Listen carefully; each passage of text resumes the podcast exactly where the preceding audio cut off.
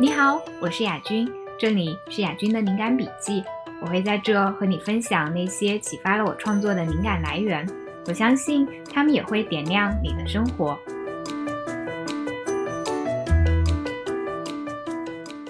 大家好，我是雅君。这期我请了朋友麦烧来一起录这次的电台，可以请麦烧先自我介绍一下。大家好，第一次参加亚军的节目，我是麦烧同学，非常高兴能够通过亚军的节目和各位聊天对话，谢谢。那我们就开始啦。想问一下，我看你最近有在做一些就新的东西，就比如说学法语啊，做这些事情有没有一些对新的感受？或者除了学法语之外，有没有做一些其他的新的尝试？最近学法语，其实学的就是断断续续，一个月学四五次的样子。然后在做的新的事情，其实就是从一月底开始做的针对武汉疫情那个志愿者的工作。当时是因为这个有很多线上求助，同时又有一些党媒，像这个央视新闻、人民日报，然后他们是有这种向这个中央指挥部直接上报的权利。这两者之间是有一个 gap。就是说，需要有人去把这个求助人的信息能够筛选一下，更新最及时的信息，能够发送给这个中央这些党媒。然后当时就是我们看到了有这样的一个需求，所以就做了一些相应的工作。这个可能是我过去四个月，然后对疫情包括相应的一些一些情况的一些做的一些新事情。那其实，在二零零八年之后，我并没有期望能够再次去见证有这样的一个。时刻，大家全社会大部分人都希望去做一件事情，就是帮助武汉当地的人。整个疫情期间，我觉得就是通过一些互相的、互相的信任也好，然后互相的有目标去帮助当地的这些求助人也好，让我觉得有一个小希望啊。然后，然后那时候其实就是虽然大家也是一边一边关注疫情，一边上班吧，时间就是比较有限，是一方面。更重要的是一个心理的问题。你你可以想象一下，你在北京，然后你也没有经历过武汉这样的一个特别沉重的一个一个氛围里面去，然后你家里面也没有任何人损失，但是在这么一瞬间，因为你要帮助对方，你给对方打电话，你去询问我，你说我看到你求助信息说你爸爸要做血透析，但他医院又不允许，所以就是我我们就会跟对方打电话的时候，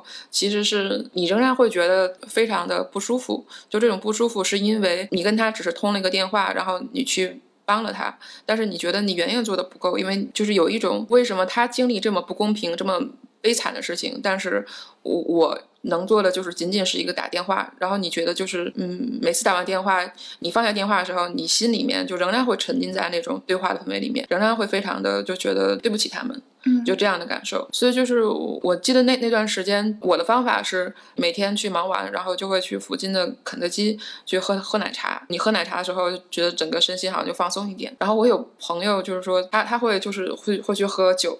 所以就晚上就会喝去喝一点酒这样子。嗯，这其实算我觉得有点算是一种心理上的次生伤害。对，呃，看到其他人在受苦受难，然后自己因为同理心会感受到那份痛苦。对，然后又因为我之前其实是做了五年的一个记者，然后我做记者时候比较多的一个情况就是关注公共健康和呃疫情的情况，然后那时候也去会跟那边呃那时候叫卫健委叫卫生部，然后也会和那时候的中国疾控中心建立关系，所以就是说我觉得我也有义务去看所有的信息做一个筛选，然后我很多朋友也是把我那时候的朋友圈作为一个就是信息的一个，就是他们就是说我不用看别的新闻了，我也不用去懂其他信息，我要看的就是你每天发。什么？然后我自己去判断，或者你帮我去判断。在比较早期的时候，我会在朋友圈每天发一些就是建议，就是觉得嗯你要不要储备食物，然后呃封城的情况之前要要怎么样去办？因为我这边确实也是知道比较会提前一两天可能会知道一些信息，所以也会去发一下。然后你刚才说那个就是这个群里面大家其实是立场不一致，然后政治坐标可。可能也不一致，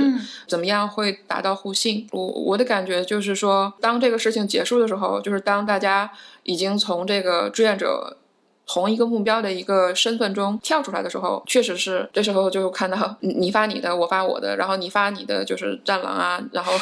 我我我的祖国，然后我我这边就会就继续继续就进行我的批判，但是你会很吃惊的，就是在那段时间里面，因为大家彼此的目标一致，我也不在乎你有什么样政治立场，你也不在乎我有什么样政治立场，然后就去帮我们的志愿者。其实是我们那当时那志愿者就是比较单纯，就不涉及到任何钱和物资的问题，就主要是就是对。呃，我们当时分分成了几个小组吧，有一组呢是分别从微博武汉这个疫情的这个超话和豆瓣上去搜所有的求助信息，然后他们把这个信息都搜集起来丢到这个微信群里面。还有一组呢是核查，就是说你假如说发了杨贵珍的一个信息，然后我去核查杨贵珍的信息有没有去录入，OK，那没有录入的话，我就把他的信息完全的登到一个表上。第三组人呢是我看到杨贵珍的信息录入之后，然后我打电话给杨贵珍。的家人说：“我看到你们有这样的求助信息，你你是不是这样的情况？然后你现在有什么诊断证明？紧急情况怎么样？有没有家庭聚集？住址是什么地方？你的电话是多少？因为央视那边他需要就是有准确的地址，不能是一个含糊的地址。所以就是这些，就是我们登记完之后再去筛一遍。每天的中午的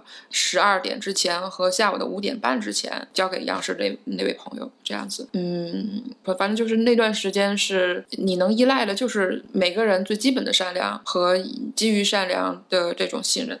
嗯我们当时在群里面，比如说，如果是涉及到钱财这一块，然后会需要对方他要给自己的身份证件来证明他的身份。比如说，如果他是一个医生，那他需要 po 他的工作证、身份证之类的。碰到那种拒绝出示他的身份证的，我们就会直接踢掉。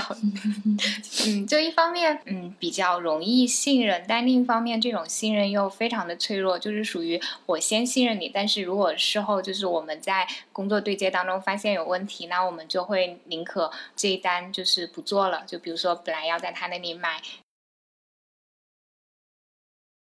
不想要去冒这样的一个风险，因为本来就是钱也是大家一起凑的。嗯嗯嗯。然后你刚才在说，就是因为你觉得自己有这方面的资源，所以想要去做这些事情，就会让我想到那个关于责任的定义。就我之前看过一个责任定义，就是说你选择用你的能力去回应什么样的事情，就是重要的不是你有什么能力，而是你到底要用这个能力去做什么事情，去回应什么。嗯，我我觉得是。反正就是说，第一个我我我确实有这样能力。第二个是说疫情也好，或者说是就是全港那个事情也好，那个是我我用了能力做很能做好的事情。嗯。然后另外一个就是，哦我会发现你其实一直在尝试做不同的事情嘛，包括你最近就很快了要要去英国读书，感觉是好像不断的在跳出一个又一个的盒子。那这个过程就是什么给了你动力？包括也有读者让我去。帮他代替那个问题，就是你一直都是在坚持做自己想做的事情，自己认为重要的事情，是怎么坚持下来的？我我也不知道，就是说这个到底是坚持还是逃避。嗯，我就是老家是河北省唐山，然后河北省唐山市呢是一个，我大学毕业之后工作回去，然后就是在公交车上还能听到那种对话，母女两个对话，说，哎，那个人月收入只有这个三千块钱。然后他妈妈说：“那又怎么样？他铁饭碗。”呃，毕业回唐山的一个感受就是说，这个地方不是我想待的地方，我不想在这个在这个地方生活未来的十年或二十年。嗯，就你是先回家休息一段时间，然后再出来找工作是吗？我是这样的，因为我大学本科学的是物理系，但是呢，就是说我大学想考的那个想去从事的职业是做记者。嗯，当时我非常喜欢《经济观察报》，后来就觉得做《经济观察报》是不是要学金融？然后就所以就回家就学了半年的金融，然后就考研，然后考研失败了，但是发现还是能做记者的，嗯，所以就去做了记者。哦，我跟你有同样的迷思，我还记得刚做实习记者的时候，有其他记者跟我们说，我们这里招的最低学历都是研究生，然后我就很莫名其妙，我就就觉得做记者好像跟学历没有什么必然关系。对。反正就是也是机缘巧合，对，就如果有听众呃想做媒体，就听到这里，就如果你你是本科，而且你本科跟新闻毫无关系，但是你还是想做媒体，我们两个人的经历想告诉你，完全 OK，就不用担心那些跟你说不行的人，可能是他们自己本身不行，对，或者是他们思维有条条框框，嗯，就是你有你有激情，然后能慢慢去学习，就能做好记者。嗯，做记者这一行其实最宝贵的特质，我觉得是热情，对，是热情。然后就是说唐山那种情况呢是这样子的，就是我从从小到大，就是因为我比较关注时尚这块儿。虽然就是我没有什么钱去做时尚，但是我可以关注时尚。如果大大街上出现一个人穿了这个哎比较好看一点的衣服，然后过一星期你就会看到全大街的女人。都在穿这种衣服，就非常趋同化。对，非常趋同化。那时候我记得我我刚来北京的时候，无无论是面试也好，还是刚开始工作也好，我站在北京的地铁的这种等车的时候，我回头去看左右的人，他们穿的都是各种不同的衣服，有的穿的非常奇怪，然后有的又穿的非常的就是你爱穿什么穿什么，别人不会在意，也不会影响别人的审美。这个是我非常喜欢的一个氛围。所以有时候我觉得你说动力也好，其实我觉得我的动力是我知道我我不喜欢什么，嗯然后我去离开那个那个不喜喜对嗯，无论是人和环境，可能都是这样子。嗯，那就会有另外一个问题，你现在觉得自己找到了自己到底喜欢什么吗？就在这种不断逃离过程当中。呃，我觉得我到底喜欢什么，好像就是我这个喜欢的事情也是一个变化的一个事情。嗯对，就是我做过五年记者，然后我做记者的时候，我是比较喜欢做记者这份职业的。但是呢，就是当后来这个记者的媒体环境变得就是比较不好，那我说这个不好，就包括外部的环境，也包括内部的自己本身的一些问题。然后这时候我觉得，呃，OK，我不觉得就是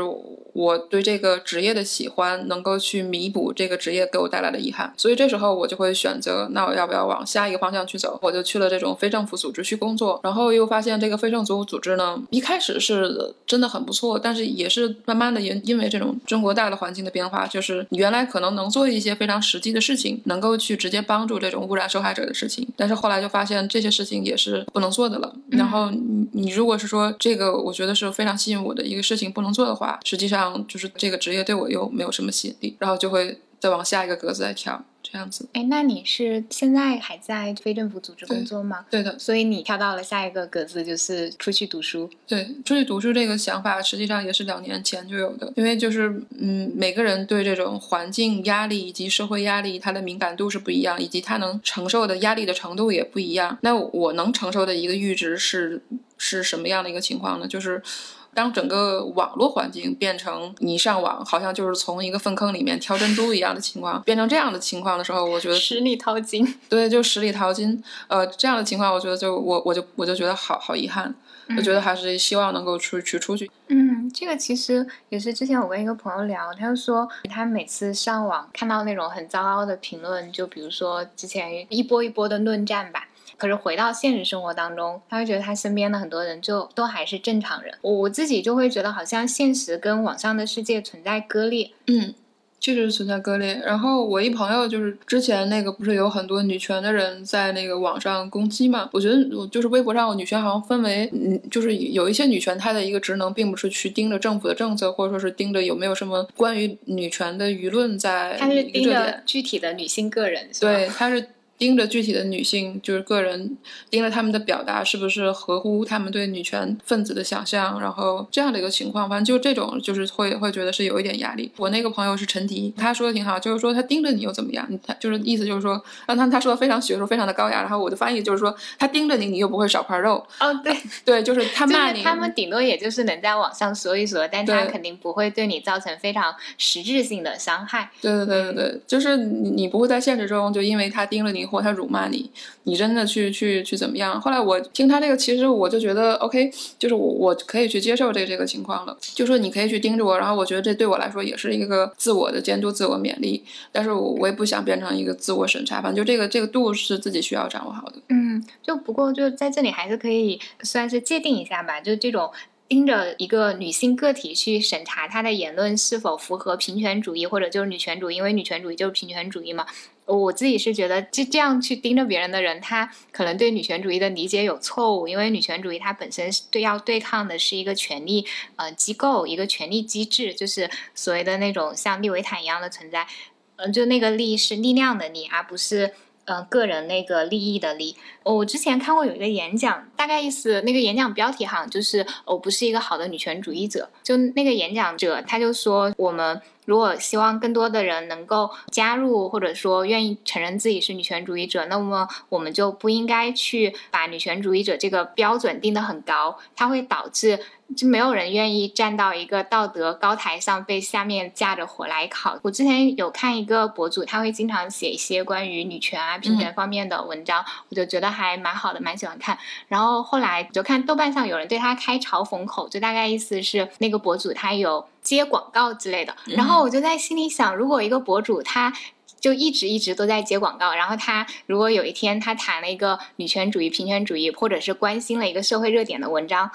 就或者像有一些明星，他可能平时从来不发，但他偶尔就那么表达一下，你可能觉得这个明星好有社会责任感，或者这个博主好有社会责任感。那为什么就一个就平时一直都在给你做科普，不管是性教育科普也好，还是这种平权科普也好，女权主义科普也好的博主，他有一天接了一个广告，大家的反应就是他堕落了，我就会觉得。就会让想要做点事变得很艰难，因为他会觉得，那我一直都发广告也没有问题，我为什么还去做这种对大众宣传、观念科普？所以少一点对他人的这种苛责。如果你想要做什么事情，可以把这个变成一种，我觉得是一种自我要求吧，而不是盯着别人说你某个地方做的不够女权主义。嗯，是的，超级认同。嗯。然后你刚才就是有提到你要出去读书嘛？嗯，那我我们年龄应该差不多。就我自己之前有考虑出去读书这件事情，我就会发现其实身边会有一些声音。哎呀，你现在在国内也比较稳定了，为什么还要选择出去？你身边会有这种声音吗？就你会怎么考虑？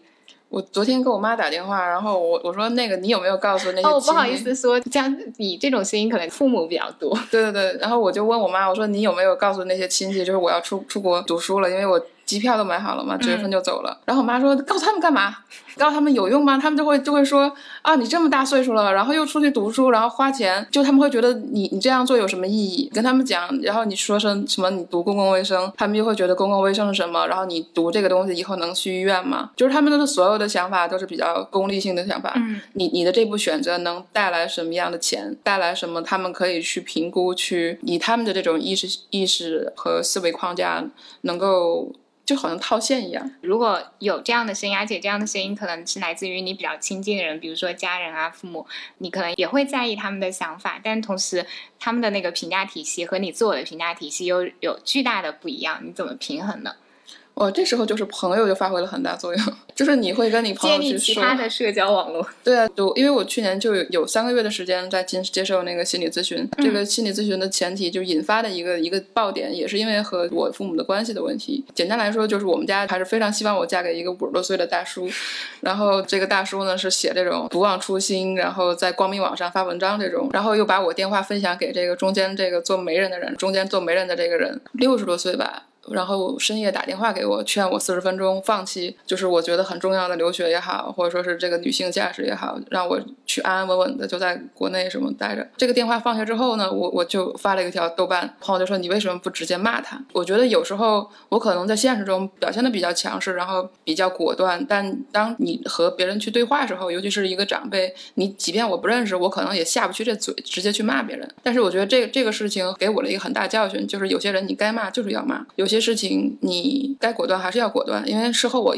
后来想起来非常生气的时候，我仍然给这个人直接发短信，直接骂了他。当时这个事情给我的一个一个心心理上的伤害是比较大的，而且以我没有想象的，因为我啊至少是还看过一些心理学的书，所以其实其实我其实不知道为什么。就是在这个事情发生三个月的一个时间里面，我整个心理的情况就变成了，就是本来它是在这个水平面下，在表面上就是你那些愤怒也好，那些不满也好，那些抱怨也好，但三个月的时候，它就慢慢的从水面，然后沉到湖底，然后湖底是什么呢？是我从小到大对我爸我妈我们家所有的一些问题，就是你明明已经在。你几岁？你你十几岁的时候，这些东西你已经忘记了。但是就是在这个事情已经好像就是一个触发点，然后把你过往的那些回忆。都给勾起来了。是的，就是在这个三个月的时间里面，把下面这些这些记忆也好，就是用我那个心理咨询师的话，就是说全部激活了。我说为什么就是会激活？因为就就其实对自己就是整个那一套机制到底是怎么回事非常好奇。然后他就是说，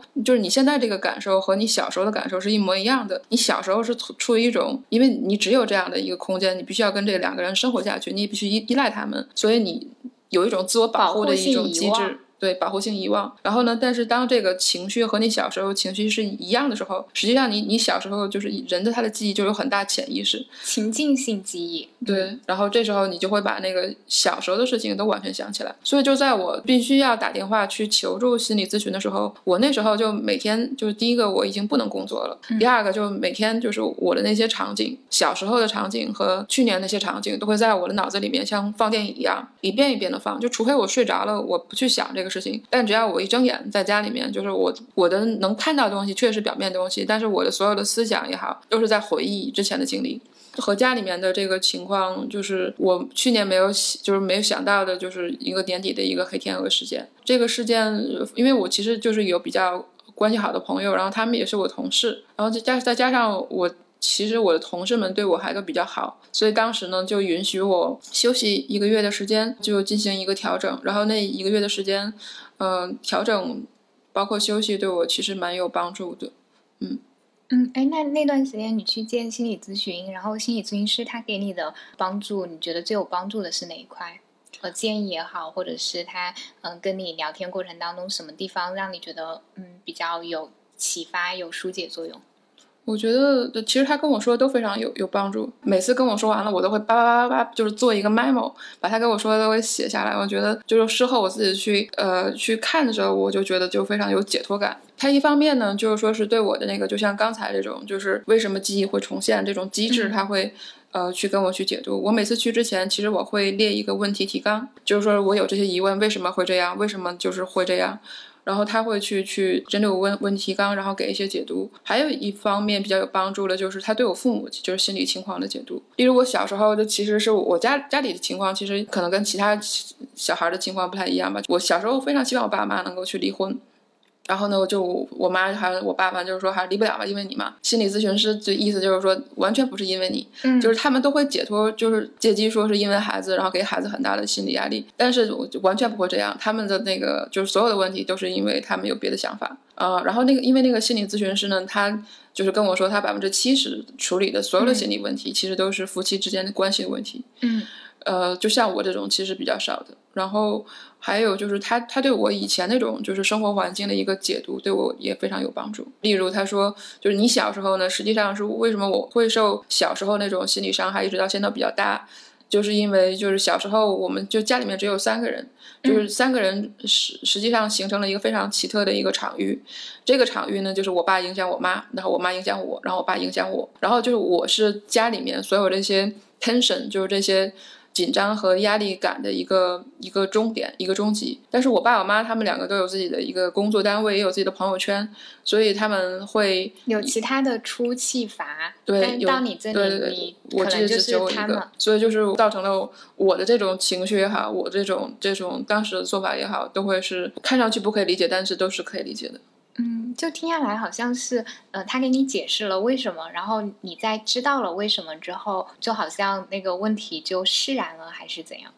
他跟我解释为什么之后，然后我就理解，就是就至少是就好像是一个化学反应一样，你知道 A 和 B 相互相遇，然后经过一系列的物理和化学反应是怎么变成了 C，那我就明白，就是我现在这个 C 这个心理上的这个包袱也好，压力是怎么来的。既然你知道前面是因为 A 和 B 有这样的情况会发生 C，那其实我能做的就是避免 A 和 B 的情况的发生，以及 A 和 B 的情况发生之后，我怎么样能够去把那些化学和物理反应阻断，然后。然后去避免生成 C。嗯，哎，那你现在会采用的方式，就是在你和咨询师聊完之后，你在生活当中会采用什么样的新的方式去避免出现就之前那种抑郁的状态？因为我我的压力其实来自于主要就是我父母，就是第一个我非常信赖我父母，就是他们在我比较。长时间的一个生产过程中，都扮演着就是不能说是朋友，因为朋友是你你欺负我了我就走了，嗯，就是但是他们在我生活中扮演的就是一种亲密关系也好或怎么样关系，就是你不能摆脱的关系。然后就是说心理咨询师给我的一些建议，就是说是我在什么时候能够去给他们一个信号，这个信号说你不能再往前了，就是只能到这一步了。然后这可能是就是就像前段时间就是我因为那国贸那个事情之后，我就用又重新用起了微博，然后我微博后来换了一个头像是。两年前冬天的时候，贤子给我拍的，就是那个哦，就很漂亮那个礼服的照片。对，黑色的天鹅绒礼服，然后中间呢是呃，就是黑色的纱，然后透明的，可能百分之三十的这种透明度吧，然后会把那个我的那个低胸的位置露出来，但是又不能看到你那个隐隐约约，就是很很性感，然后但是又不会有 对，又不会觉得很很很 cheap 的感觉。嗯，对我爸他就持续一个月的时间，我不知道他为什么能找到微博。持续一个月的时间发微信给我说：“你把那个头像换了，你把头像换了。”然后呃，有一天我上班，我爸又给我发两条信息：“你如果不把这个头像换了，你你以后的同学和老师会怎么看你？”那第一个就是我同学、老师他们都用脸书和 Twitter，也不会用微博。第二个，如果他们看到了，他们会觉得我非常非常的酷。对，啊非常的酷，然后非常不好惹，然后又非常性感，又非常自信。所以我觉得，就上班的时候你接到这个信息，你去争，然后我觉得 OK，那那是我应该建立一个一个怎么说呢？就是要给他们一个信号，这个信号是说你不能再往前一步，就是我也不会接接受你的想法，然后我就果断把我爸的微信给拉黑了，然后同时退退出了我家的这个家庭的微信群。就是说，你需要去给他们一个信信号，告诉他，我第一个我你做这件事情触犯到我了。对，就是就我们已经是是不同的人了。然后呢，我已经成年了，就是我自己有决定我自己生活，至少是我微微博 头像这个权利，你不能再往前一步了。嗯，我觉得你爸妈给我的感觉是爱很多，然后控制也很多，以及这个爱和控制是混杂在一起的。就他绝对不是那种不关心孩子、不爱孩子的父母，但是就他的那个爱的方式也有很多是扭曲的部分。嗯，对就如果他完全不爱，然后也会很容易切割，但他又会有很多就是让你不得不承认他就是很爱我的部分，所以就没有办法真的是呃切割掉。是，当时就是一个是见我现在的心理咨询师，还有一个当时去安定医院，那去就是这两块儿去就是呃去寻求心理的援助的时候，他们都问到了一个问题，就是你爸妈经历过什么？因为他们也确实是发现了，就是我父母，尤其是我父亲有非常强的这种控制的欲望。然后后来我说他们都经历过那个，就第一个是那个唐山大地震，嗯。第二个是呢，我爸他当年就是已经申请到了北京航空航天大学的，就是他作为那个高考的七九八零的那三届吧，就是恢复高考那那那三届，他当时已经收到了北京航空航天大学的录取通知，但是呢，就是因为政治审查，就是因为政治审查没有过，所以他就整个命运就相当于是你本来能够在八十年代去北京航空航天大学读书，可能读飞机什么之类的，但是你后来就只能被在逆转了。对，嗯就只能在唐山做一个老师，所以他可能对我的希望就是说是让我去走一个尽量出，人头地。嗯、不只是出人头地，呃我我我某种意义上说，我我现在也做的也已经不错了，但是他希望我去按照他的方向，他希望能够发展的方向去发展。他会对你有特别特别高的期待，对，因为他自对自己的期待也挺高的，他对自己的期待是然后没有达到，所以他就双倍奉还到了自己孩子身上。听起来，我我爸的期待是得诺贝尔奖，所以他对我那个期待估计也也也也是差不多的一个情况。所以我我我有太我神奇了。嗯对我有一次我用诺贝尔奖这个去跟他去说的时候，就他直接就怒了，就是他，因为他他可能也觉得就是自己现在也没什么戏去得那个诺贝尔奖了，所以就是他他有时候他也会比较愤怒。他的命运是不公平的，就是我我其实就去年还有一件事情让我觉得后来比较释然的是，我爸妈他们就肯定是命运是不公的嘛。那你在大地震的时候，我爷爷奶奶、姥姥爷都被砸死了，然后再加上家里面有这种政治背景，然后导致他的那个求学的那个路线也完全都曲折了。他把这种期望也好，这种不满也好，就折射到了这个家庭身上，让我和我我母亲还有我。成长过程中一直到长大，其实是比较比较痛痛苦的一个过程。就发现我大学的时候就非常想逃离，非常希望能够去很远的地方去读书，然后和家里面断绝关系这样子。但是我我让比较释然的就是我并没有变成我爸妈那样子。嗯，这就很好，就你切断了原生家庭的那种重复性的那种循环。对，这也是就去年去年就是，就但是当我意识到这点之后，我是很生气的。我我很生气的原因是说，我能做到，为什么你不能做到？是对吗？对，就是我就是这个让我觉得很生气，因为我家里面养小动物，我不会，我并不会对我的小动物不好，例如我养龟也养猫也好，就非常好的去照顾它们。但是我父母他们就是对我的我的感觉就是说，你不能说他们不能给你最好的教育吧，家里面买电子琴、买钢琴，然后找最好的老师去教你。但他的那种爱里面，我就会觉得有一点功利性，就是对你有一个什么成果出来给我这种对对感觉，对就好像是在投资。对，就是就是一种投资，而且那时候我记得我成长的时候，就是你那种教育投资也好，就是一直在说他们，他们可能自己有影响，但是也可能也比较容易去受到整个这种这种影响。嗯嗯那你除了这种切断之外，还会有做其他的事情吗？保持自己的一个好的状态。我就觉得就是想跟他们打电话了就打电话。在我以前的时候，从我大学一直到毕业吧，每天都是两个电话，早一早一晚，就他们规定的也不是规定，就是已经形成习惯了。哦，就每天都会通两个电话，说我今天要做什么，我我晚上经历了什么，然后我爸我妈就会榨汁，就会去评判，就是你，然后甚至包括我穿的衣服啊，我妈听到，哎，你今天穿的是不是高跟鞋？然后就是为什么穿高跟鞋？然后就就会这样，就是你想把你的生活和你的父母去中间放一个白纸去割开，觉得很难，因为因为你有这种情况下，其实我我又没有养成撒谎的习惯，就是说是撒谎吧，就是还会被被别人听出来，所以比较难。这让我想到我之前就是，我觉得我妈妈她有，我之前跟我妈说，我说我觉得他有当间谍的潜质，就不管我跟谁谈恋爱，我是否告诉他，他都能够准确的找到对方的号，然后好恐怖。他会他会越过我，直接去跟对方沟通。比如说，如果他觉得这个人就是不够好，不符合他心目当中的形象，他会直接劝那个人退出我的生活。啊、嗯，然后我们之间的沟通就是，嗯，算是一个转折性的事件，是他在家以自杀来来要求我跟当时的男朋友分手，然后我就跟他说，嗯，我不希望你做这个事情，但我也不会因为你要自杀，我就跟当时的男朋友分手，这是我自己的事情。然后我就把电话挂了，我就给我爸打了一个电话，我说你关注一下我妈，因为我妈刚刚才跟我说她要自杀。然后在她闹了这么一通之后，发现还是不行。他可能受到了打击，但是也帮他看清了事实真相。即便他用生命来做筹码来要挟我，我也不会按照他的那个走。所以他后来就是他好像有一段时间可能就比较心如死灰，就觉得没有办法，没有招了。但是熬过了那个时间之后，就我们的关系就会慢慢恢复正常吧。嗯嗯，我觉得我父母好像也是这样子，因为就是从去年出事八月底出事之后吧，一直到疫情一月份，然后我们之间就完全断了电话，就从以前那个 一天两次电话变成了长达五个月的时间不打电话，然后我父母就好像也是从中获得了这种快乐，就是原来就是不用去管孩子，怀孩子还能，就是因为他们在没有管我的情况下，我就申请了成功了嘛，然后考试也考得还好。所以他们就觉得，哎，原来是是这样子也，也也能玩得转，嗯所以他们可能给了他们新的体验。他们原来一直活在自己旧有的世界里面。对对，就有这种感觉。所以我觉得，如果是有类似和我们类似情况的朋友，也也可以去试一下。嗯、对，就包括呃，就会有那种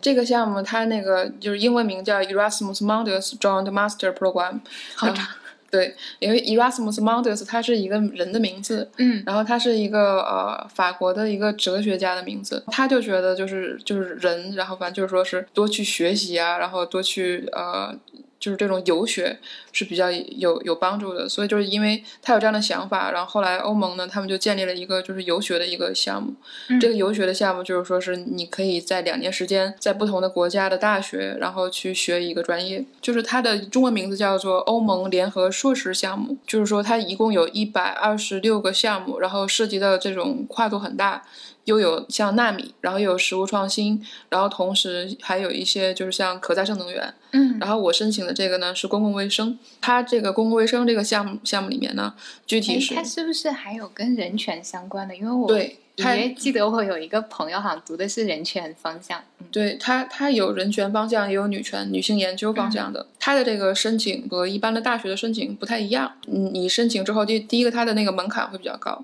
就比这个一般就假如说是，呃，我这个大学我可能申请可能只要雅思六点五就够了，但是他这个因为你竞争非常厉害，就是你可能雅思可能七点五啊八分才能行。嗯，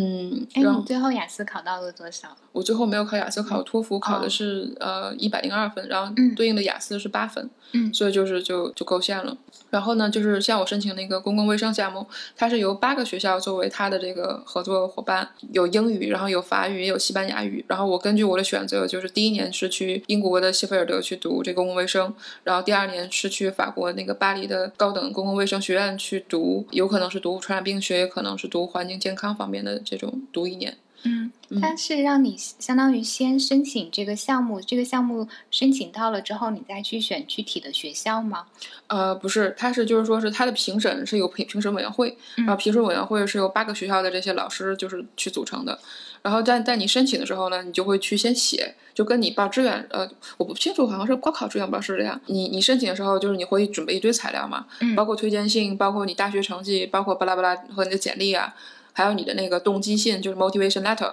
然后这些东西放在里面，然后同时它有一个申请的一个界面。嗯，然后申请一界面，然后你就可以去选我第一年我我想学什么东西，嗯，第二年我想学什么东西，就是就其实你你选这个东西也是跟你的动机性和你以前的这些简历有关的。例如，其实它第二年的方向，第一年的方向其实都是差不多的，都是基本的公共卫生方面的一些知识和全球公共卫生的问题。第二年呢是有这种包括公共卫生政策，包括如何提高这个公共政公共卫生和经济效益的这这个研究，包括传染病学，也包括像这个我。呃，报的这个那环境健康方面的东西，嗯，它其实是不不一样的，就是你要在你的那个动机信和你的简历里面呈现出，就是你为什么选这个方向的一个一个信息，然后他们能够 get 到，然后就又觉得你 qualify，然后他们就会让你去 OK 去读吧。嗯，这样子，然后他这个项目实际上是那个，就是有一些，因为他这项目是电带那个奖学金性质的，嗯，就是就是如果你全奖的话，相当于你读这两年，就是基本上一分钱都不用花。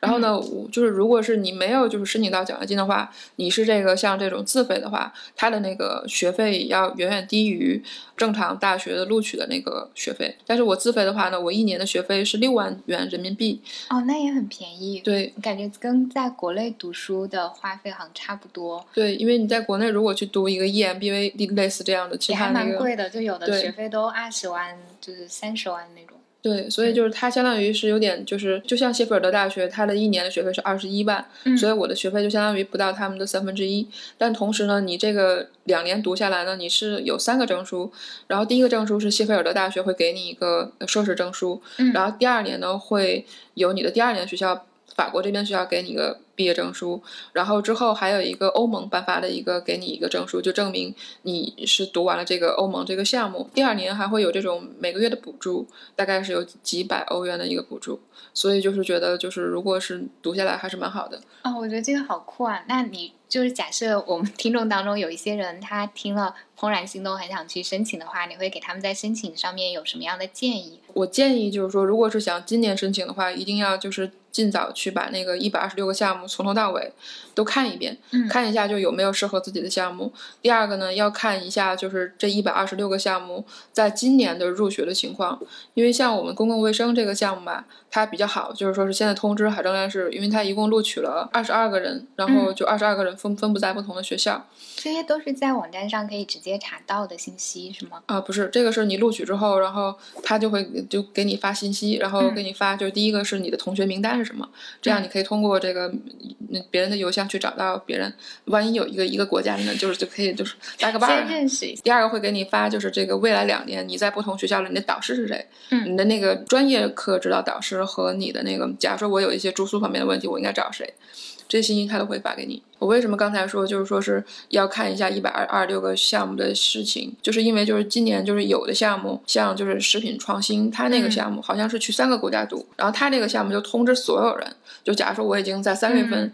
我被录取了，我已经知道自己录取了，但他会通知你说我们今年所有人都不上学了啊。对，就就明年再上吗？对对对对对，因为因为他那个项目，它比较大的一方面，它就是说是在那个不同国家，就是我可能两年实际上是四个学期，嗯，那四个学期的话，有可能一个学期在一个学校，然后有可能其中一个学期还是在西班牙或者意大利什么之类的，所以这样他他就受影响比较大。所以他就是说，OK，那那我今年你们都不要不要那什么了。然后他一般都是录取二二三十个人嘛。那假如说他其中二十个人都说 OK，那我我今年就先工作一年，然后明年我再去的话，那实际上如果你想今年申请的话，你明年跟你就你就没有什么机会了，已经没有了。对对对对，除非有人放弃，但可能放弃也不是特别多。对，而且他的申请的人可能仍然会很多，嗯，然后你的那个竞争压力就非常大。所以我建议就是说，是如果想有申请的人，就一定要就都看一下所有的信息。呃，Erasmus Mundus 他在脸书上是有小组的，就是如果就是翻墙看一下那个小组里面讨论，还是挺有帮助的。你一八年的时候就因为朱军，二零一九年因为三大女生节都有上热搜，也有遇到一些网络暴力。那你现在会怎么看待网络暴力？会怎么应对吧？嗯，我其实就今年还上了一次热搜，就是因为那个国贸那个事情。在一八年的时候，可能那时候就是被网络暴力，你还觉得是一个非常稀罕的事情，非常小概率的事情。但是现在你在看网络暴力，你会觉得，哎，如果你是一个正常的人在说正常的话，你好像不遇到网络暴力就会觉得是不正常的。劣币驱逐良币，对，就是觉得，就现在网络暴力好像是已经越来越公开化，然后也越来越直接了。实在不行，我如果我现在遇到网络暴力的话，我可能做的就是说闭网，然后休息几天。因为我我后来就想，就是为什么后来我申请成功，很大一一一个程度是因为我那时候炸号了，不用再每天在刷微博，然后特别专心致志的准备。对对对，对对对然后就每天都看书就行，了也不用担心网络上在吵什么架。就其实是你在网上跟别人吵半天，你你错过的可能是什么？你错过的可能是人生的一个机遇。所以，我我我的建议就是，假如说是你觉得网络让你不舒服了，那好，那就闭网，那就去换一个环境，不要把自己的时间浪费在和不值得的人上这种这种争论。嗯嗯，然后像今年四月，就你刚刚也说到国贸那个事情嘛，简单来说就是麦烧在国贸地铁站见义勇为，帮助一位被猥亵的女性脱困。嗯，然后后来麦烧在微博上也有写对这件事情的复盘。那除了你在微博上写的那些 tips 之外，你对自己做这件事情还有没有一些其他的感受？我我感受就有大概有两点。第一点就是说，是这个事情之前，其实我我也比较关注，就是女性被猥亵之后，这个猥亵犯他的怎么样去去处理。在这个事情之前和在这个事情之后，我注意到走刑事处处理的，而不是呃行政拘留的，只有这一个。所以我当时其实是觉得，当时也有一个朋友，后来我俩撕逼了。然后，但是那个朋友他就是说，你们遇到这个人，他被做这个刑事处理，是不是因为你当时发了微博引起了比较大的舆论？就他就觉得这是不是有点 unjustified？但后来我就想，就是这个不并不存在这样的问题。第一个就是说，当时当我们。那几个人把他摁住的时候，就他就说我就是要强奸，我就要强奸。然后第二个反正就他就说他的有有手什么移到什么就是女性的那个那个敏感位置，然后就就后来就是也也就找那个受害女生又重新去采了那个衣服上的样本这些东西。第二个呢，就是他这个事情我觉得恶劣的地方，我们可以去想哈，如果当时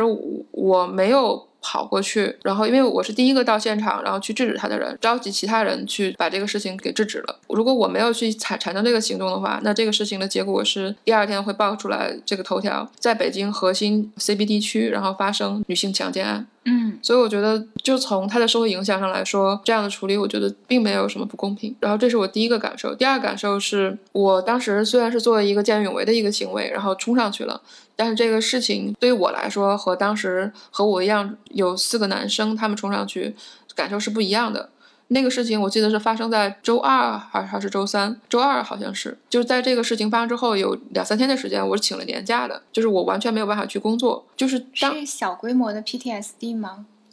它倒不是一个 PTSD。相当于是直接接触的时候，感受的是一种不是震惊，而是觉得恐怖。这个事情没有发生的时候，男性他可以做任何角色，他可以是你的工作的 partner，他可以是你的老师，他也可以是你的陌生人，也可以是医生。但是当某一个契机去产生的时候，这个人他想法变了，我我要跟你是一个强奸和被强奸的关系，或是一个猥亵和被猥亵的关系。他可以利用他的生理优势去做这个事情，嗯，然后尤尤其是在这种社会环境和社会法治执法不严的这种情况下。这样的事情可以说是比较广泛的在发生。当你在这个场景中，我不是受害者，但是我对受害者当时的感受，我感同身受。你之前建立那种社会观，那种对性别的认识是一种，但之后你的观念是另外一种。你对社会观，你会觉得不信任；你对异性，你会觉得异性他可以是正常的人，他也可以是要猥亵你的人。对，这样子。嗯，这也是很多那种就是性侵幸存者他们。在经历了这件事情之后，对他们的生活的一个巨大影响，他会觉得很难再恢复原来所有的那个人和人之间，包括亲密关系之间的那个信任关系被击碎了，他很难再以原来的那个目光去看待，嗯，他本来熟悉的和异性的那个交往的世界。对，是这样子。嗯，所以我就以前我看这些，其实我是理解不了的。经历国贸那个事情之后，然后我对这个事情就觉得理解了。说到那个 tips，我我觉得就是你有再多的 tips，它都是一个事后的行为。嗯。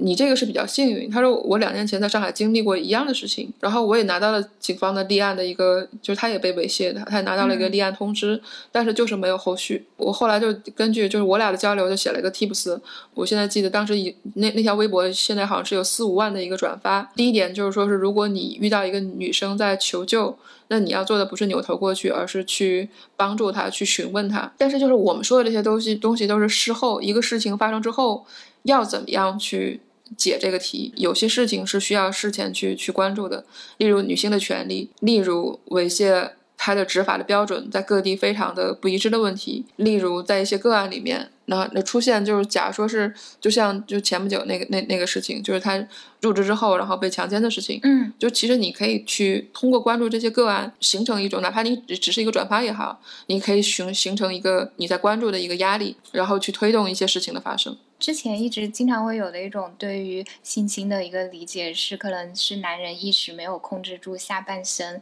甚至会有那种什么很奇怪论调，说男人都是潜在强奸犯。但是其实这种说法。就非常的帮那些施暴者去撇开他们的罪责。就首先，并不是每个男性都会有这样一面，这只是少数人。而且他们在这个事情当中，就有心理学研究显示，他们所核心要的那个东西也并不是性。他们更多释放的是一种暴力、一种占有欲、一种就是对自身存在感的一种证明，以非常非常残酷的方式。是他们要的是在那个瞬间能够感觉到对受害者完全的占有和控制。这就是色情暴力的核心本质。嗯，色情暴力的核心本质，很多人以为是性，但它本质其实是权力。对，就是那个力量的力。然后他要的是一个，甚至会有那种。嗯，比如说，呃，老师性侵学生，然后长期给学生洗脑，他要的都不是一个被迫的受害者，他要的是一个能够自愿的、能够配合他的那样的一个奴隶的存在。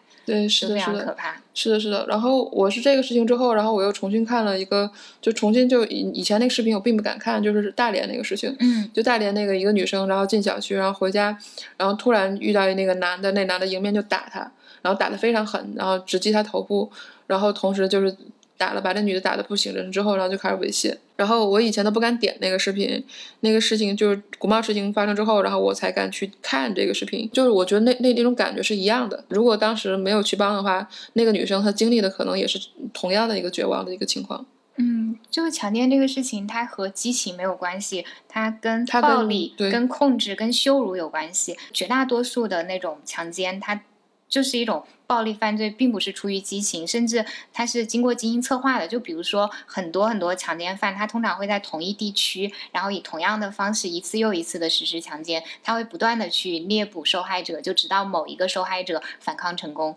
对对对，我记得当时微博上有一个人叫刘大可，然后他就是说强奸就是一次插入的过程，这个当时就是好多人。我觉得这个如果是一个受害者女性，她用这个说法来去减轻自己的那种被侵犯的感觉，我觉得完全 OK。但是如果是一个男性，一个做科普的男性，对，就一个第三者说这个。我觉得非常的不恰当，对对对非常不恰当。然后后来他就被大家就都锤了，然后他就改了。我不知道你有没有看那《唐顿庄庄园》？《唐顿庄园》就是里面那个呃，Mary 的贴贴身女仆，嗯，然后他当时就经历一次强奸，然后当时对待那个强奸过程是有一个从头到尾的一个一个拍摄。先是跟你是一个正常的工作关系，然后呢，他觉得好像是你能够去被征服，所以他就暴打你，暴打那个女女仆，然后之后再强奸。他整个是这个事情之后，就是整个那一季就其实都在讲他。的心理阴影和之后的那种抗争。我们继续话题。我们继续这个话题。嗯，这里补充一句，就是不要谴责受害者不够坚强，因为任何人都是可以被摧毁，尤其是经过这样的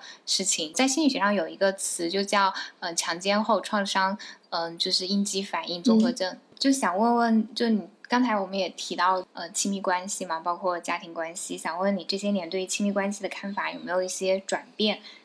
嗯，我觉得亲密关系它是一个让你舒服和能够放松自我和能够去坦诚接受自我的关系，然后同时它也有扮演着一种镜子的角色，你能够通过这个镜子看到自己是不是在往自己想要走的方向上去去走，然后同时它有时候会会去鞭策你。就所以就是我觉得亲密关系并不是说是我一定要跟这个人第一个发生肉体关系，或者有血缘关系，可能对方都不是个人，对。但是就是当他是这种这种状态的时候，你可以去信任对方，然后彼此去坦诚的时候，这就是一个挺好的一个亲密关系。像朋友或是和猫，我觉得都可以的。嗯，就重要的其实是和那个东西，它可以是人，也可以是，嗯，比如说有的人可能他特别喜欢收集杯子，他会觉得跟杯子之间有连接感。就重要的是他和那个存在之间有连接感，然后这个连接感会给他归属感啊，归属感就会给他意义感。嗯嗯，是的。呃，因为你之前也提到，就你父母会帮你安排相亲啊之类的，嗯，你会因为外界的压力也好，或者自己本身的对亲密关系的需求也好，就是去做一些维持或者寻找亲密关系的事情吗？我现在还是有比较亲密的关系，就朋友。我觉得这就是谈恋爱这个事情，就是可遇可不可求的。他可能要比我去申请去读书还要难，想找一个自己觉得好的一个就是合适的一个男朋友吧。我觉得，与其在自己并不擅长的一个领域去投入时间和精力，不如去做自己擅长做的事情。就所以，我我其实就不是很在乎，就是我能不能找到了。找了好累呀，就真的是找了好累。从我可能从高中开始啊，就有这个初恋男朋友，然后大学也有，然后大学毕业又有，然后就是觉得，就实际上你也不用去找，就他他会他会有某种方式。存在有可能是你开心的，也有可能是你不开心的。但是亲密关系有有有时候有可能就是你不开心的。但是反正该结束的时候也就会结束。我觉得我也并不追求就是和一个人要待一两年什么之类的，走哪算哪，开心就好。嗯，而且本身。哦，我一直相信一个人他在做自己喜欢的东西、擅长的东西，在这个过程当中，嗯，就反正我是这么想的，我会觉得会更快吧，或者更顺利找到那个适合的人。就是往往是你在往你要去的路上走的时候，会碰到呃另外一个人，他可能就和你是同路人，你们就。呃，一起可以一起往那个方向走，但是前提是你有在做你自己喜欢的、你认可的事情。对，要不然你可能走的那条路本来就不是你想走的，然后碰到的人就算是你喜欢的，但是因为那条路不是你想走的，在那条路上遇到的人，你们最终去的方向也是不一样的。是的，是的，反正先找好自己的方向，然后走好自己的路。在个人成长或者对工作的看法上有什么想法的改变吗？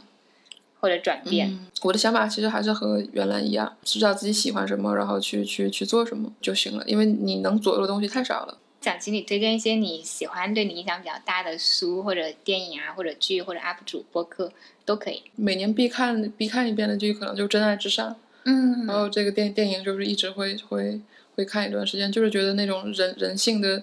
对爱情的真诚以及人性的善良是蛮重要的。最近有在看什么书？你比较喜欢？推荐那个那本书，就是《人人与国家》那本书。当时我记得就是五四青年节，因为那个 B 站那个后浪的事情，当时我看了前十几秒的时候就就关了那个视频。我就很很想不明白为什么这个后浪这个视频会刷屏。当天晚上就觉得比较生气，然后就重新就是就说了一下，如果你是后浪的话，其实我就觉得你五四应该看这样的书，就是。当时那个人与国家、人与自我和人与世界那三本书，嗯，那套书你很推荐，然后当中有什么观点？比如说，你能不能挑一个观点，对当时的你，可能是青春期大学的时候读的，有比较有颠覆作用？当时我就刚才推荐那本书里面呢，它有这个，第一个是刘少奇的。子女写的一个自述，在文革的时候，他们父亲发生了什么，然后家里面是怎么样的影响。同时也有那个文革时候作为红卫兵的这些这些人，然后他们去有一个描述。同时也有这个经历过文革的人，然后在这个文革几十年的这种纪念日，希望能够再重新回忆文革的人，然后他们的一些描述。这本书我觉得在这种记录方面，关于这个以以前嗯历史中曾经经历过，然后。这这个经历深深的烙印在整个民族的这种基因里面、血液里面，然后我们是不知情的。然后这种断层虽然没有人直接告诉你，但能感觉到那种影响。看这本书，然后它里面写的这这些关于国家记忆的部分，关于这种文革青春的部分，重新阅读这本书，让这种断层的东西重新我接上了，就这个对我当时的影响很大。当一个事情就是被很少说或者不被提起的时候，它其实就是一种集体潜意识。就很早之前。我去见简妮妮，当然好像也是聊到这个事情吧。然后他就说，我们这一代人的父母跟我们沟通的时候，有时候会说，哦，我就不该生你，或者呃，我为什么要生你这样的话。其实他们是因为那些父母他自己本身就会有那种对自己存在嗯合理性的质疑，然后他们又并不想要自我攻击，他们会把这种攻击释放到孩子身上，让孩子觉得自己是一个不应该存在的人，是应该被消失的人。嗯，对，反正就是就转转移他的那个仇恨感。你作为环保行业的业内人士，你觉得普通人就是如果他想要去为环保做点事情，可以做点什么？你觉得最直接的一个就是减少消费，因为就是实际上就是我们买的每件衣服也好，它的那个生产成本，包括它这个消耗的资源，什么都挺大的。就包括那个那个当时那个二零一七一二零一八年比较火的那个共享单车也是，就是你会发现它其实是最后走的并不是一个市场需要多少个单车，而是以你那个投资能不能找到接盘侠，然后来看你你到底需要多少个单车，所以造成很大程度的一个一个浪费。普通人来说，就是减少消费。控制一下消费欲望就好。嗯，那国内你觉得哪些环保组织是比较靠谱的，就值得关注，值得去给他们捐款支持？比较推荐的是自然之友。自然之友呢是那个梁从诫先生建立的，他们会比较在意那个就是实际的社区的行动。嗯，然后同时他们还会有一部分工作是涉及到环境公益诉讼。我们在那个就实际的那个工作中，以前我做土壤污染，然后呢我们在湖南的那个花垣县。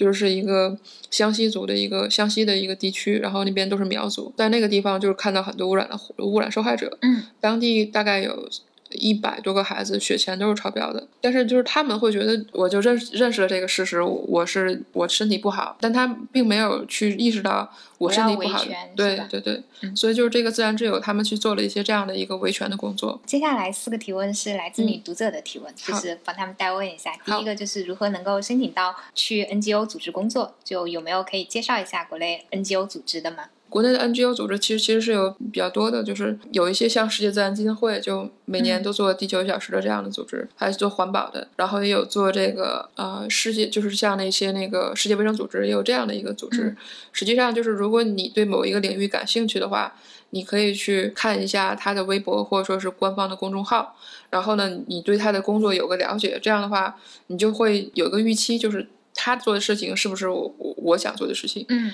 然后你就会留意一下他的那个招聘启事，招聘启事他一般会告诉你，我需要的人他需要具备哪方面的能力，他需要做的工作技能是什么。然后，如果你感兴趣的话，就可以去培养一下自己这方面的能力。嗯，对，就这里有一个小小的提醒，就是如果你想要去这种 NGO 组织工作，就很有可能你是比较有公益情怀。但是，就是提醒的，就是你不要把自己放到一个我就是去奉献这样的一个心态去，因为奉献者很容易会滑到另外一个象限，就是他会觉得自己是迫害者。因为如果你就是在给予，然后你没有在这个当中有什么成就感或者获得感的话，你会有一种感觉，就好像我被欺负了。我被压榨了，比较好的状态可能是你有某一个方面你想要培养的技能或者特长，然后刚好那个组织它也需要，同时你对它的价值观也比较认同，你就去做你本来就想做的事情，顺便也帮到了别人，顺便帮别人，而不是说我就是为了帮别人，后面那种心态就还蛮危险的。嗯，实际上就是这些 NGO 组织，它都是要求专业技能的。嗯，就是像刚才说那自然之友，他们做环境公益诉讼这边，他都有律师行业的背景。嗯，然后他们也都是法学院毕业的。他现在这些 NGO 组织，它的门槛其实也不低。虽然他没有很非常高的收入，但其实他们的那个门槛还是需要你具具备专业技能。第二个是说，就是说是就是还是收入的问题。就收入来说，假如说你的工资就是就你的技能可能能够去那个一些咨询行业，或者是能够去这种公安公关行业，去 NGO 的话就会低一点点。但但不过它 NGO 像一些国际组织，它有比较好的福利制度，像这个每年至少十五天的带薪年假。以及就是呃，就就像我刚才跟你说那个，我不是休息了一个月嘛，然后这这样的制度也有，然后还有就是说是你像当时我那个有三个月的那个心理咨询，嗯，就是这个心理咨询服务就是也是我们机构免费的，就是我们机构就就买了一年的服务，这一年的服务就是说是如果我们机构有任何员工需要心理咨询的，对，有心理咨询的话，就不限次数的都可以去找你们，因为单独的去跟他们去约的话，像我的心理咨询师一次是八百元。嗯，然后但是就是就是我如果有任何心理咨问题的话，或者是简单的一些问题的话，我都可以去找他们免费服务。第二个问题是你的职业规划是怎样的？就读完 MPH 之后有什么打算？然后毕业之后还会不会回归 NGO？我我觉得比较难说，就是说我现在其实并没有非常明确的一个职业规划，因为公共卫生这块虽然在我之前的工作的经验和工作的这种呃方向中是有涉及，但是我过去差不多。十年，我的方向都是那个环境保护，嗯，所以就是公共卫生这边，我未来到底是能做什么，然后以及在哪里做，回国做还是在欧洲做，实际上我都不是很清楚。然后我当时去申请的时候。我的推荐信是有这个中国疾控的一位老师帮我写的，反正他给我支的两招就是：第一个，要不然就去世界卫生组织；第二个，要不然就去这个国际劳工组织。因为我那个两方向跟这块都是都是对等的。这个问题好像之前其实我们有聊到，对即将进入 NGO 的年轻人有没有什么建议？哈，提问的这个妹子她要去你工作的地方。嗯。我的建议就是说，是保持激情，然后不要让你工作之后遇到的这些让你觉得非常沮丧的事情，就是浇灭你的激情。嗯，但你自己会做什么样的事情去保持激情？我好像做的事情是，就是我如果觉得这个事情别人做的不对，或者是不考虑法，或者是不专业，我就直接说出来。嗯，这个是我保持这种激情的方法。然后我在这个 NGO 行业，其实。他的这种，你你不要觉得 NGO 行业是一个非常高尚的行业，然后在里面工作的人都是非常高尚、讲究职职业情操、职业道德的人，并不是那样子。里面就是，反正就是我在我会撕逼，就是该该撕逼就会撕。我记得我在一个国际组织工作，然后那国际组织呢，里面有非常大的管理的问题。当时呢，就是有一些同事离职是这种悄无声息的离职了，他也不会去投诉，完全去忍受就是其他人对他的折磨和不公平、不不公平对待。然后他就辞职了。然后我当时就是说是，第一个是找了一个工作，然后第二个呢是一边找工作一边跟那个我当时的老板撕，所以最后就是我仍然是能够在第二个工作，仍然是觉得我的职场是这样子的。我他我的职场并没有因为我上一份工作的遭遇，然后变成我的职场观发生了改变。但是就是我我说那些悄无声息走的人，他们大概有一半就之后就一直就在家工作，做这种就就完全就再不能进入职场了。嗯，就因为他之前在职场可能遭遇了一些冷暴力啊，或者职场欺凌，然后他自己没有把这个问题解决，他就直接走了之后，以至于他会对职场有阴影。但是如果你去把这个问题解决了，或者你去做了一点什么，这个会对你自己的自身心理健康有帮助。对，是这样。哦，这让我想到之前蛋豹他说他被性骚扰了，性算是也是猥亵，之后他要去打官司。他说是因为他和心理咨询师聊这个事情的时候，心理咨询师也同意他所说的，就是你如果这个官司打赢了，你就会自然好了，你也不用来看心理咨询了。是是是，我觉得是这样子。就是就就是你刚才说那个，就上上上周我们遇到一个受害者，基本上也是这样子。小时候被猥亵、被强奸，然后呢？就是在二十多岁的时候会突然爆发，然后突然进入严重的抑郁症状态，但是就是他唯一的解就是要打这官司。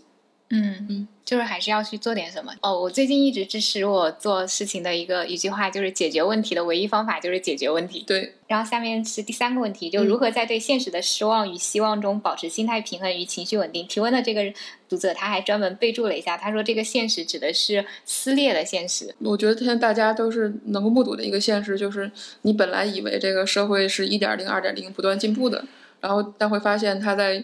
呃，迂回的再往往回走，这种撕裂的现实和你认知不一样的现实，可能会让我们每个人都会有一个心理的一个伤害。我我觉得就是首先知道自己在这样的现实中，你能左右的东西非常少，你能左右的仅仅是就是你在这个这个现实中作为一个个体来说不沉沦下去，不做加害者，然后仍然保持一个清醒的自我，同时在这种逐渐缩小的空间里面去寻找一个突破口。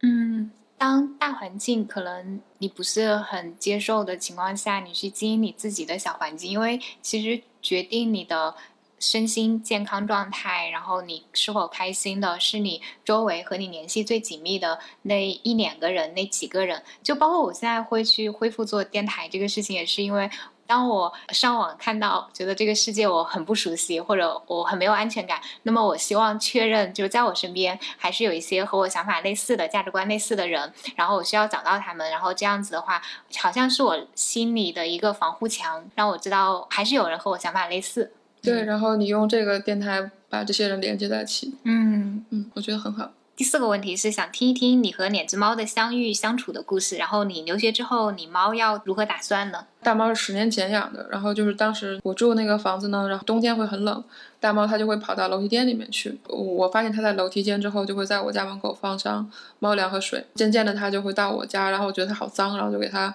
去宠物院洗了澡，然后就就后来就是就变成了这种收养关系。嗯，然后它比较自由，就是它不认可收养关系，它只认可这种喂养关系。所以就是他就每天他仍然是出去，嗯然后我们就在那个防盗门上给他开了一个洞，他可以出去。然后他现在就是已经上岁数了嘛，所以他现在也也可以已经认可这个圈养关系了。然后小猫呢是去年，然后因为我去年就好长时间就是基本上就是所有的周末都是在学习，都是在考试，所以就是去年就是周末都会跑到办公室啊或自习室去。嗯去年就是在从办公室回家路上，然后就看到那个小猫，因为小猫那时候也就是二十多天一个月的样子，然后在地上跑，然后有两个人问要不要，他他们也是路过，然后看到小猫，然后就把小猫带回了家。带回家之后，然后养了三天的时间，然后发现它有这个癫痫病，就是原发性癫痫。就是本来我就想养几天，然后送人就好了。我我不想，因为我要出国，我也不想有那么大负担。但发现他有癫痫之后，就觉得就是先治好，然后后来发现癫痫不能治，但是好像送人也比较难，所以就是就继续就当自己的这个自己生的养，嗯，哎，那你之后要去留学的话，这两只猫怎么办呢？会带回家里面去给我爸妈。他们现在还会跟你说就催婚催育这样的话题吗？还是说他说到的时候你就你直接挂电话了？不会了。我有一次跟我朋友交流，我朋友他是 gay，他的父母也是，就是他他他拿到了哈佛大学的录取通知书，嗯然后他拿了录取通知书跟他爸爸妈妈说之后呢，他爸爸妈妈就非常开心支持他。嗯就我爸他，我爸他也是非常开心支持我。我的感觉就是说是除了我们自己面对那种压力，嗯就是为什么你的女儿、你的儿子这么不正常，这么大岁数不结婚，然后一直在做这种不是铁饭碗的工作，父母其实也是带有带有这种压力，嗯而且他们压力可能可能会更大。嗯然后，但是就是你一旦说你去留学了，然后你以后你的生存的社会，他的价值观以及他的到底到底是什么是成功的一个判断标准，完全和这边不一样的时候，你的父母他会觉得，OK，我终于有一个理由去摆脱其他那些亲戚朋友的一些质问了。嗯，就听起来也像是一定程度上成功消解了身为异类的尴尬。对，是这样，所以还挺好的。好没有没有别的要说了，谢谢，嗯，那我们今天就这样，嗯，拜拜。拜拜。如果你喜欢我的播客，也欢迎你关注我的公号“雅君的好用分享”，我会在那里和你分享好物、见识和审美，你会看到一个更多面的我。